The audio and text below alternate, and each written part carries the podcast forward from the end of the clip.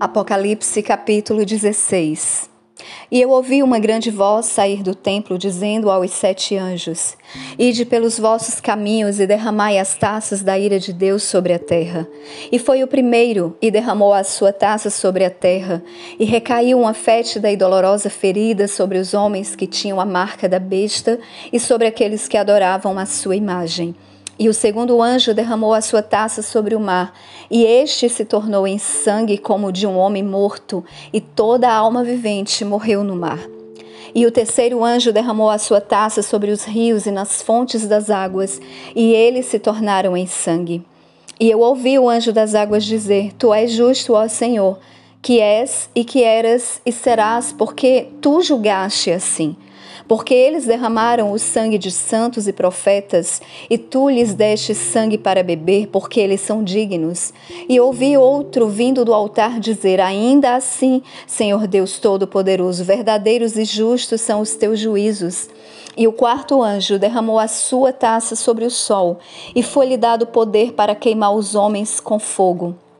E os homens foram queimados com grande calor e blasfemaram o nome de Deus, que tem poder sobre estas pragas, e eles não se arrependeram para lhe darem glória. E o quinto anjo derramou a sua taça sobre o trono da besta, e o seu reino era cheio de trevas. Eles mordiam suas línguas por causa da dor e blasfemavam o Deus do céu por causa das suas dores e suas feridas, e não se arrependeram dos seus atos. E o sexto anjo derramou a sua taça sobre o grande rio Eufrates, e a água ali secou-se para que o caminho dos reis do Oriente pudesse ser preparado.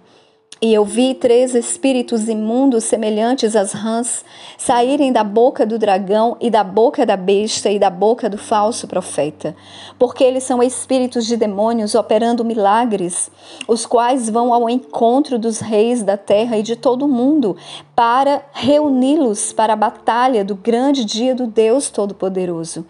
Eis que eu venho como ladrão.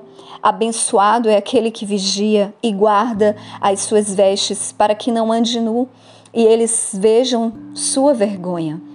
E eles os reuniu em um lugar que na língua hebraica se chama Amargedon.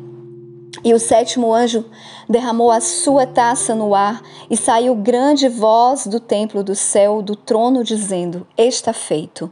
E houve vozes e trovões e relâmpagos, e um grande terremoto, como nunca houve desde que há homens sobre a terra, tão poderoso terremoto e tão grande. E a grande cidade foi dividida em três partes, e as cidades das nações caíram. E a grande Babilônia veio à lembrança diante de Deus, para dar-lhe do cálice do vinho da fúria de sua ira. E toda a ilha fugiu, e as montanhas não foram encontradas. E caiu sobre os homens um grande granizo do céu, cada pedra com o peso de cerca de um talento.